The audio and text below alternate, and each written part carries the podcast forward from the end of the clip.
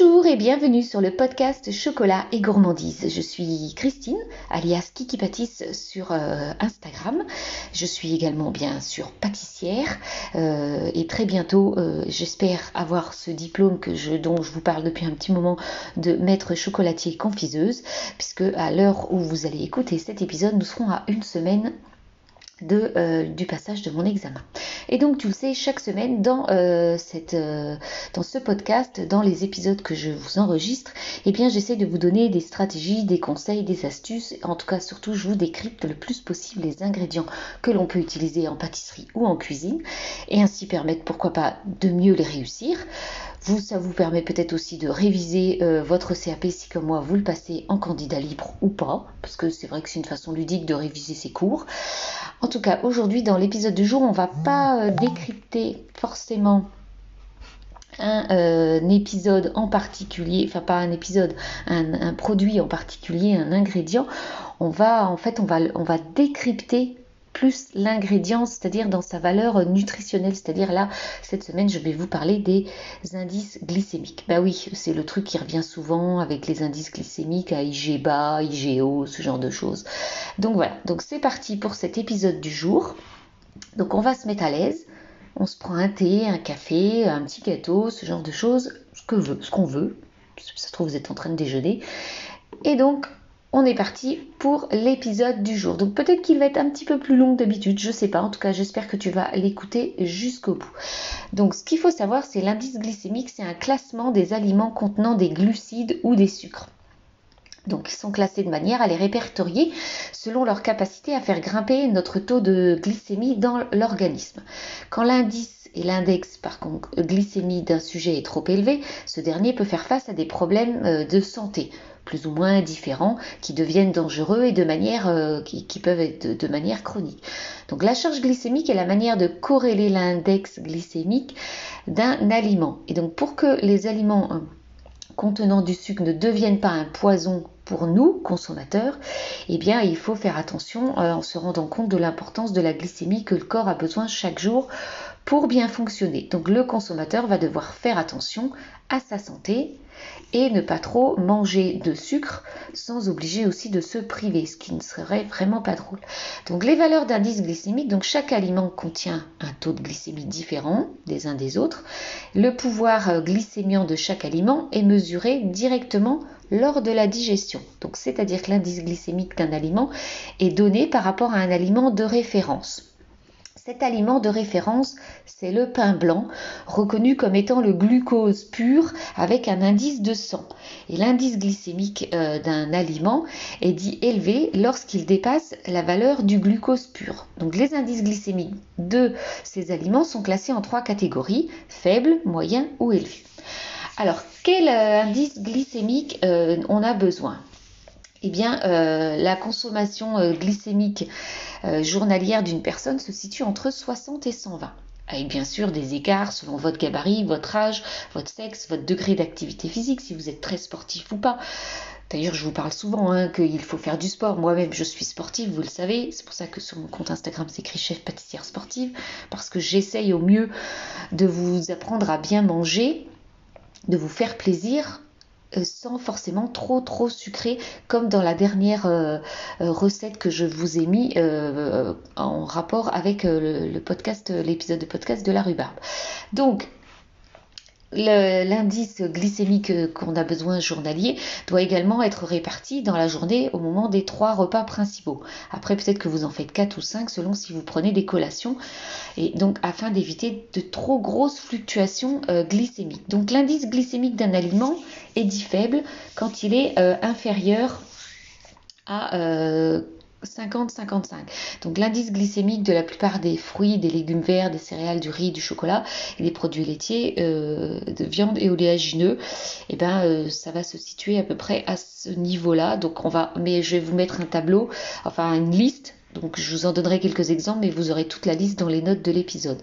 Donc ensuite l'indice glycémique moyen se situe entre 55 et 70. Donc c'est le cas de tous les produits à base de euh, céréales complètes, donc c'est-à-dire le pain complet, le riz blanc, le miel, euh, la pomme de terre et certains fruits tels que la banane, les abricots et les figues. Quand il est supérieur à 70, donc là on dit qu'il est élevé, et donc c'est tout ce qui est pain blanc, pommes de terre pelées, frites, dattes, sucre blanc, barres chocolatées. Voilà, donc plus l'indice glycémique d'un aliment va être élevé, plus le taux de glucose s'élève fortement dans le sang après sa digestion. C'est la raison pour laquelle des personnes diabétiques surveillent de près leur alimentation.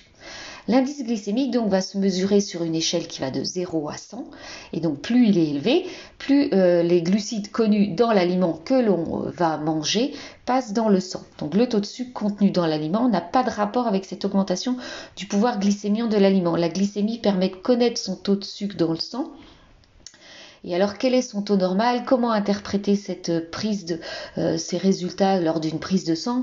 Euh, Que faire si c'est trop élevé, trop bas? Comment s'en inquiéter? Eh bien, je vais vous donner quelques petites, quelques petites pistes, hein, parce que je suis pas médecin, c'est pas mon rôle. Si vous voulez avoir des, de faire un, aliment, euh, un aliment, un régime en IG bas et tout ça, il vaut mieux aller voir une diététicienne ou une nutritionniste. Donc, à jeun, la valeur normale de la glycémie oscille entre 0,7 à 1 g par litre de sang. En dessous d'un certain seuil, on, parle d'hypoglycémie. Au-delà, eh on parle d'hyperglycémie. Donc, le diabète, lui, quant à lui, il se caractérise par une glycémie supérieure à 1,26 g à jeun. Donc, ce qui est quand même pas mal.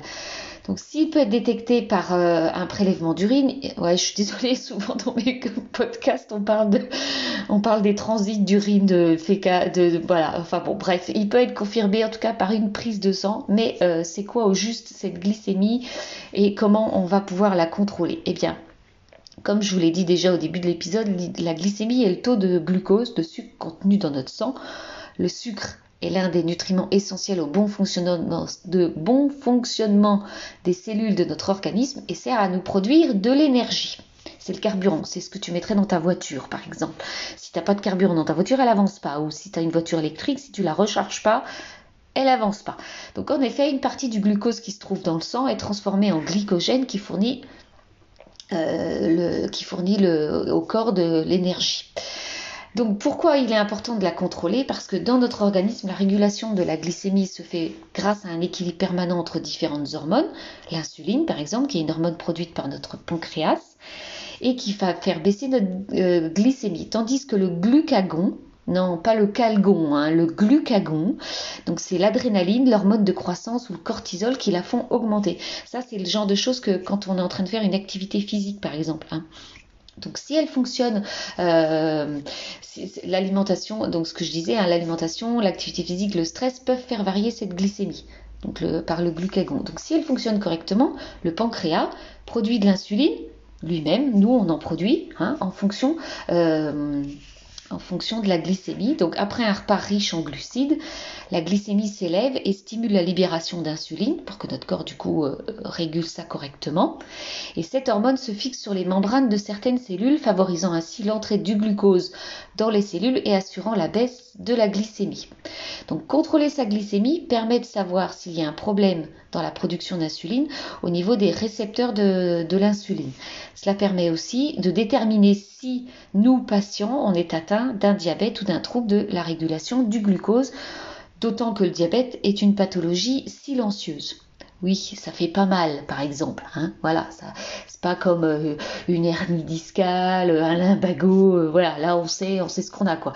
Donc, il est donc utile de vérifier sa glycémie même en l'absence de symptômes. C'est pour ça, moi, je vous conseille une fois par an de faire un petit bilan, une petite prise de sang, euh, euh, de, faire de demander à votre médecin une prise de sang pour contrôler votre glycémie, votre cholestérol, ce genre de choses, votre fer. C'est toujours important et ça, permet de, voilà, de pas forcément avoir besoin d'aller tout le temps chez le médecin après. Moi, j'y vais une fois par an.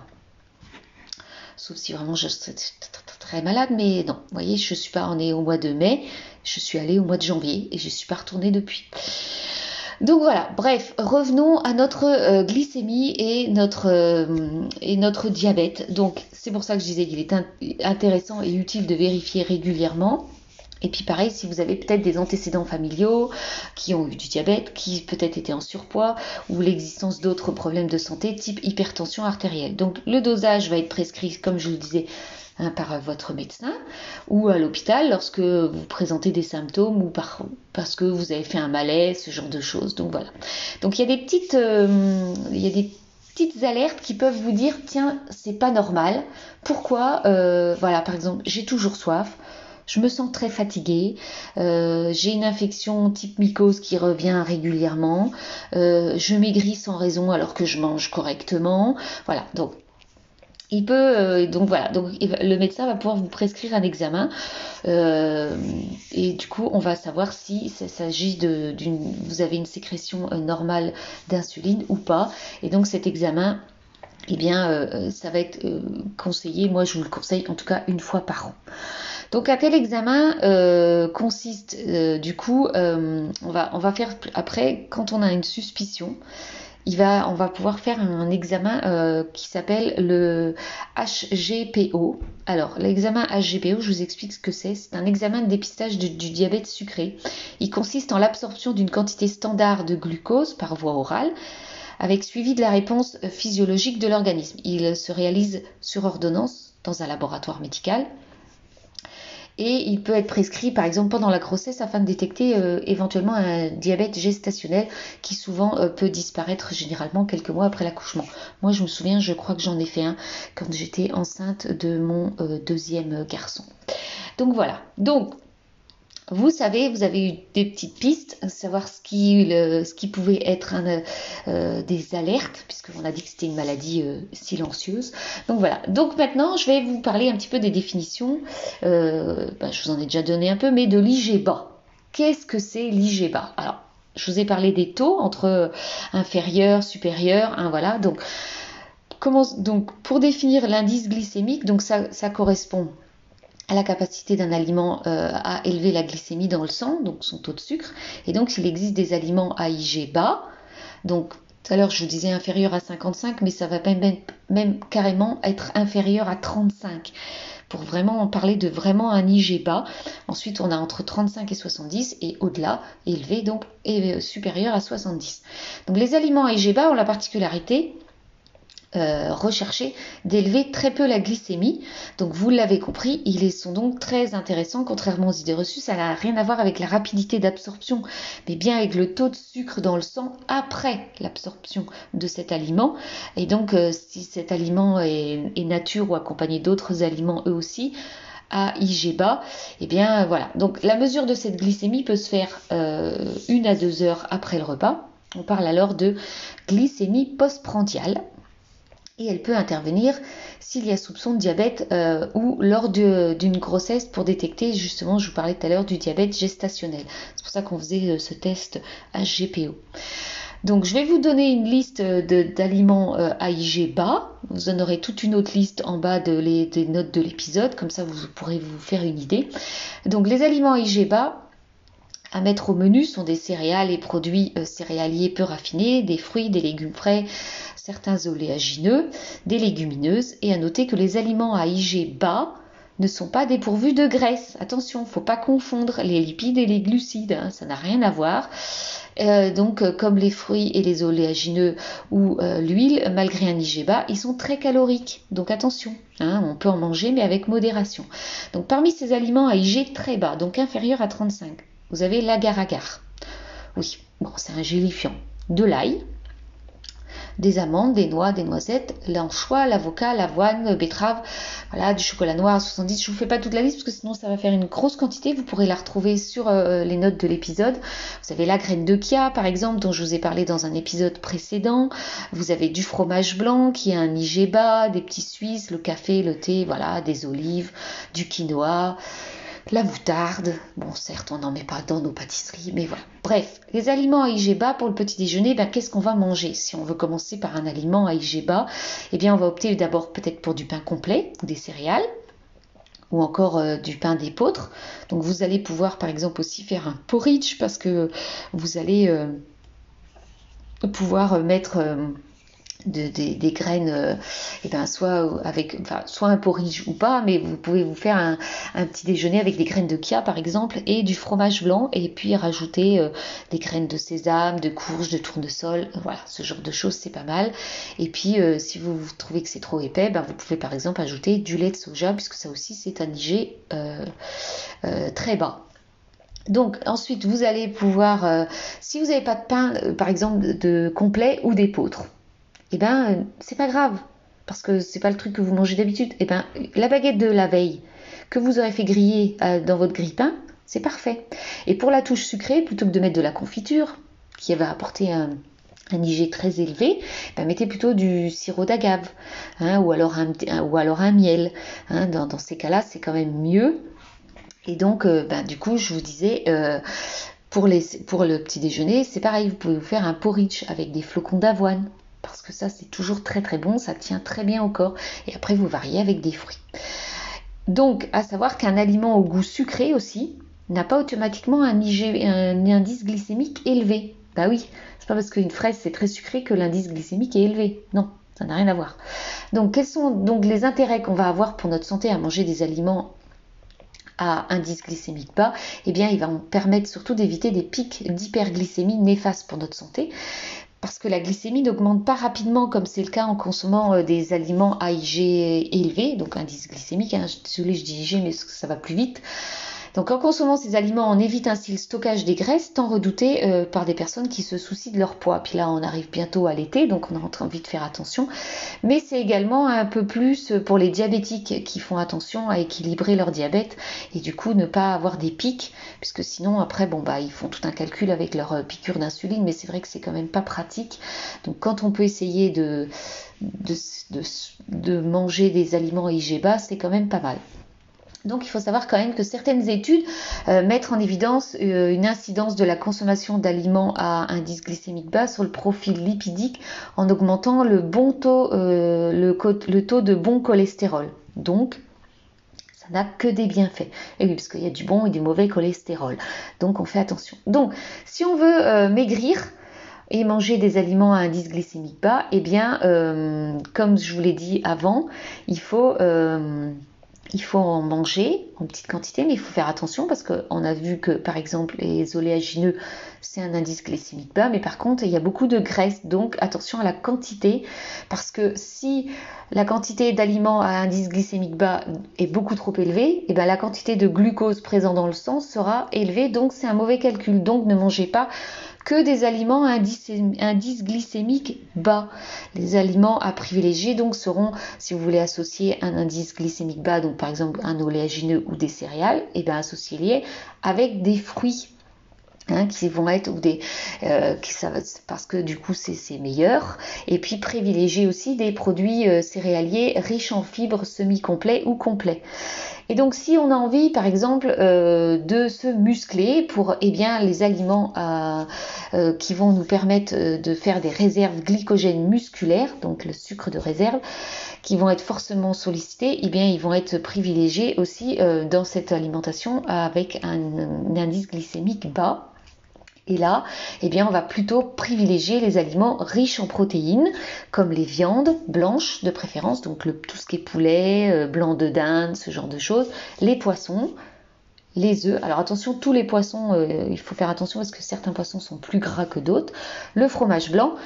Et donc tout ça, vous pouvez l'associer à des féculents peu, raffinés. Donc c'est-à-dire que vous allez mettre des pâtes au blé complet, ce genre de choses.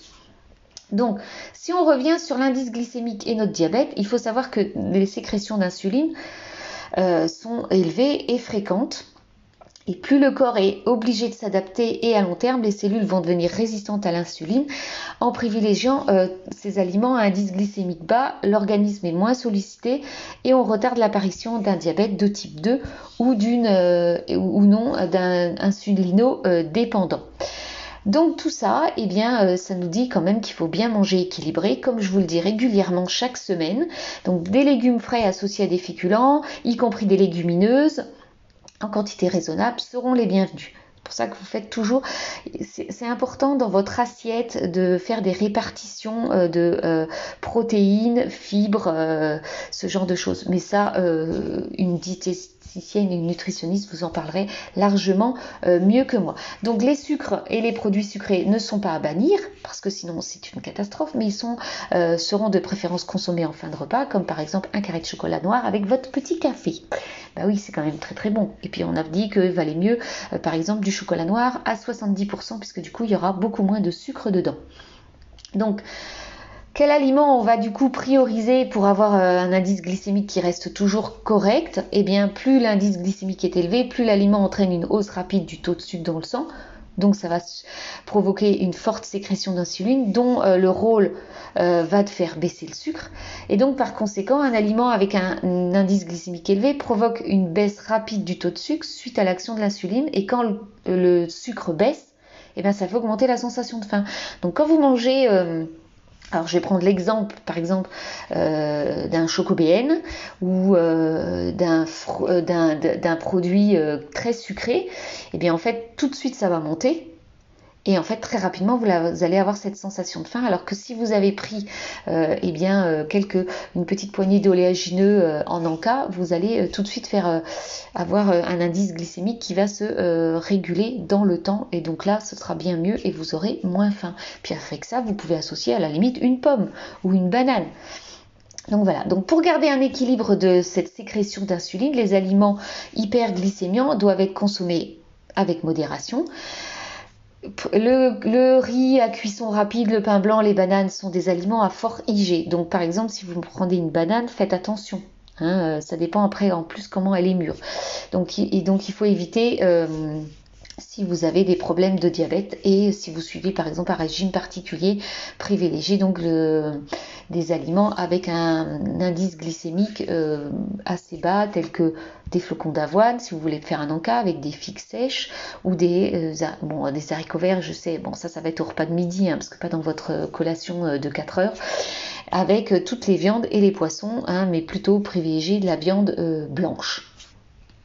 Donc voilà. Ensuite, chez les sportifs, parce que comme vous le savez, je suis sportive, eh bien euh, l'indice glycémique d'un aliment peut influencer aussi sur sa performance. Oui, avant de faire un effort intense, il est conseillé de consommer des aliments à indice euh, élevé pour produire euh, des sucres indispensables à l'effort. Par contre, pour un entraînement de longue durée, les aliments à indice bas sont plus adaptés car ils provoquent une libération d'énergie moins rapide mais plus durable et après les efforts, la consommation d'un aliment euh, à indice glycémique élevé va favoriser et faciliter la récupération. Donc, par exemple, si je parle, parce que du coup, je, suis obligée de vous parler de, des produits que je crée pour Happy Run. Eh bien, vous avez euh, avec un indice glycémique euh, assez, vous avez les, pâtes de fruits qui vont vous donner, que vous pouvez manger avant l'effort, qui vont vous donner du sucre assez rapidement sont composés de miel et de, sucre et de glucose, mais euh, quand même 60% moins sucré qu'une pâte de fruits traditionnelle.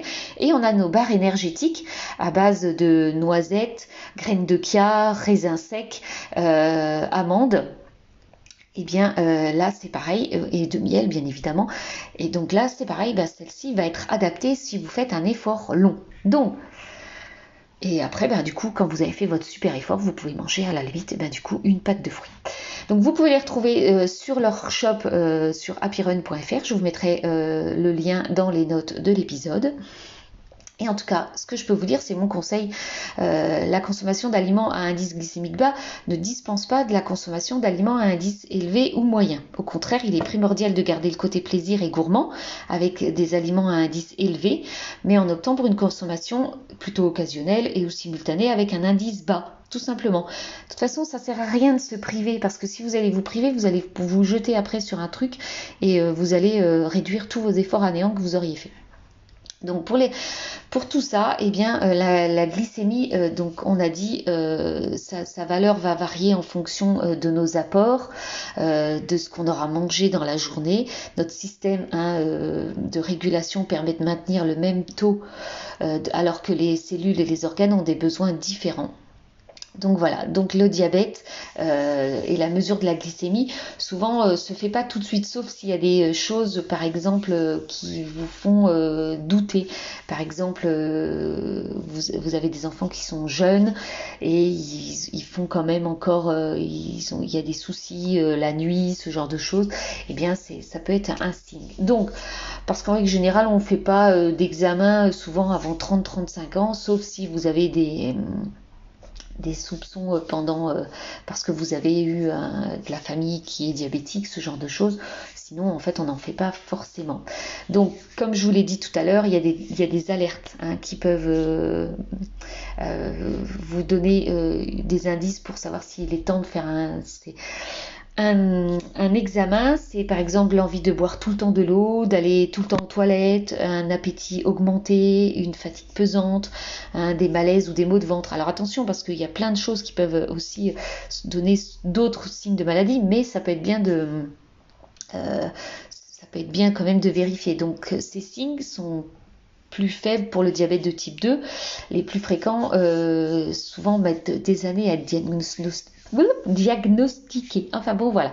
Donc, on va parler un petit peu quand même euh, de... Euh, de glycémie, donc je vous parlais du taux normal, du taux élevé, du taux bas. Donc lors d'un test de glycémie postprandiale, donc c'est-à-dire une à deux heures après avoir mangé, eh bien les résultats doivent être inférieurs à 1,40 par litre pour une femme enceinte. Les chiffres sont différents. La glycémie doit être inférieure à 1,2 après un repas. Ben oui, parce que euh, en France, eh euh, souvent le diabète gestationnel, peut concerner à peu près 8% des grossesses. Et ce chiffre tend à augmenter euh, car certains facteurs de risque sont de plus en plus fréquents, comme des grossesses tardives, un surpoids. donc voilà. Donc le diabète gestationnel est à ne pas prendre à la légère puisqu'il peut engendrer des complications telles un décollement du placenta, une insuffisance rénale ou un accouchement prématuré. Donc ce serait quand même dommage. Et euh, du coup, euh, et ainsi qu'un risque accru de césarienne. Donc vraiment faites attention si vous êtes enceinte euh, à faire des, taux, mais de toute façon, en règle générale, on fait des prises de sang tous les mois. Donc le taux bas, eh bien l'hypoglycémie se manifeste souvent par des baisses d'énergie subites, avec une envie de manger irrépressible. Bah ça, ça peut arriver aussi après avoir fait un gros effort de sport. C'est pour ça que c'est bien de manger par exemple une pâte de fruits. Donc l'absorption de sucre permet d'arrêter cet état et euh, du coup, euh, contrairement à certaines idées reçues, l'hypoglycémie n'existe pas euh, chez une personne en bonne santé qui mange normalement. Donc après, attention, mais c'est vrai que si vous mangez correctement, en règle générale, même si vous avez fait un effort, vous ne ressentez pas ce type d'hypoglycémie. Donc il y a soit deux solutions si vous avez, ça, c'est que vous avez fait un jeûne trop prolongé, associé ou pas à des efforts aussi trop prolongés. Et donc du coup là, ça va traiter, euh, ça va forcément vous faire une hypoglycémie. Donc voilà, ensuite on a le taux élevé, hein. du coup je vous en parlais aussi tout à l'heure parce qu'on a des taux, voilà, donc ça c'est l'hyperglycémie, probablement qui peut être signe de diabète, mais attention, à prendre avec des pincettes. Hein. Ça peut être un diabète de type 1 appelé insulinodépendant. Donc chez des patients jeunes ou un diabète de type 2, eh bien non insulinodépendant. Et après, ça, ça peut aller chez des personnes de plus de 40 ans. Donc l'hyperglycémie intervient aussi lors d'un euh, diabète secondaire euh, suite par exemple à une lésion du pancréas, par exemple une pancréatite, une pancréatéoctomie, donc ça, ça va être parce que vous, on vous a enlevé le pancréas, et, aussi peut-être un cancer du pancréas. Donc attention. Donc euh, voilà, on arrive à la fin de cet épisode.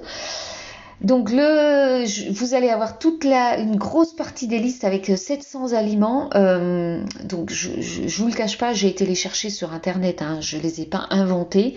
Avec euh, donc tous ces aliments à IG élevés, donc plus de 70, à indice glycémique modéré entre 56 et 69 et indice plus bas en dessous de 55. Bien qu'on a dit que certains en dessous de 35 étaient donc, en, étaient donc très bas. Donc voilà, donc ils sont pas forcément classés par ordre alphabétique, ils sont plutôt classés par euh, fruits, par euh, euh, oléagineux, par légumes, légumineuses, soja et dérivés, les pommes de terre, parce que la pomme de terre, on, on sait, on l'a en différentes façons, les céréales et produits dérivés, donc tout ce qui est céréales que vous achèterez en grande surface ou pas, voilà ce genre de choses, les sodas, les produits sucrés type snack, les produits laitiers et ensuite euh, viande, poisson euh, de la mer et les œufs. Donc je vous donne juste deux trois exemples. Donc par exemple la date a un indice glycémique de 103. Donc vous voyez que c'est très élevé parce que c'est au-dessus du pain blanc qu'on a dit comme qu'on prenait comme référence à 100. Comparé à une banane pas trop mûre à 52. Donc c'est pour ça qu'en fait la banane beaucoup plus mûre va être à un indice plus élevé. Et ensuite, par exemple, l'ananas est à 59.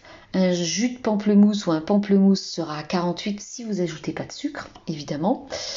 Euh, ensuite, vous allez avoir la poire qui est à 38 comme la pomme fraîche. Et le pamplemousse, euh, et le pamplemousse, lui frais, le fruit, est à 25. Vous voyez, on était dans le jus de pamplemousse à 48. Donc, il vaut mieux manger le fruit. Pour, par exemple, la noisette, on est à 20.